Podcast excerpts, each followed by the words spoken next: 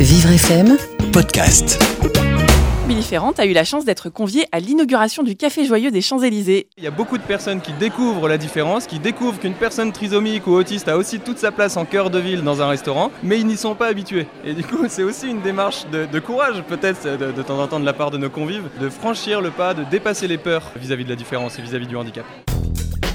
Il a ouvert euh, il, y a, presque trois ans à Rennes. Bon, on n'a pas du tout inventé la poudre et même euh, les restaurants d'application, ça existe depuis la nuit des temps. En revanche, des entreprises qui sont situées en cœur de ville, au milieu de la cité comme, comme on l'est, là, c'est quand même assez rare.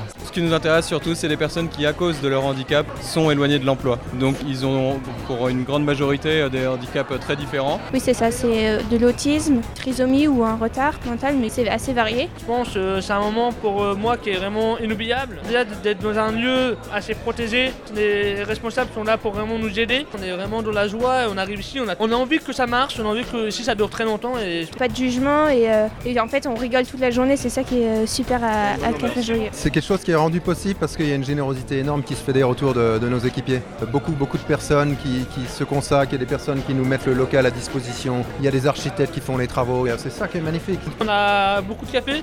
Après aussi, on, on niveau restauration, il y a quand même des très bonnes quiches et des produits frais, toujours servis fait par les chefs et par des équipiers aussi. C'est vraiment euh, que des produits 100% euh, maison. Une personne est venue nous faire un petit peu de coaching sur tout ce qui est euh, la prestance et devant le client. Et... Alors il y a des formations de groupe à l'état d'esprit général, à comment briser la glace, créer un esprit d'équipe, etc.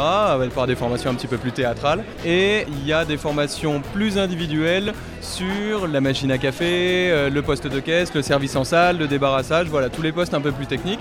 Et depuis deux semaines, donc on a plusieurs intervenants extérieurs et, euh, intérieurs de l'entreprise qui, euh, qui apportent voilà, une formation complète. C'est que je suis très très fier que le président ait accepté de venir. on va continuer à former, travailler, à éduquer, à apporter des solutions. Tout est possible avec de la volonté, de la bienveillance. Et croyez-moi, je ne lâcherai rien avec vous. On est venu pour prendre un café, alors on va le prendre tous ensemble. Merci infiniment.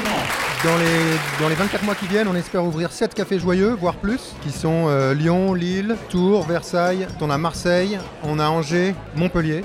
Et il y a Bordeaux qui va ouvrir là bientôt. Et notre grande récompense, c'est quand on voit, en plus de leurs compétences qu'ils développent au, sein du Café Joyeux, quand on voit de nouvelles euh, choses qu'ils apprennent dans leur autonomie personnelle. Et bizarrement, on se rend compte que la nature humaine est belle, justement parce qu'elle est fragile. Un reportage signé Billy Ferrand à réécouter en podcast sur vivrefm.com. Vivre FM, podcast.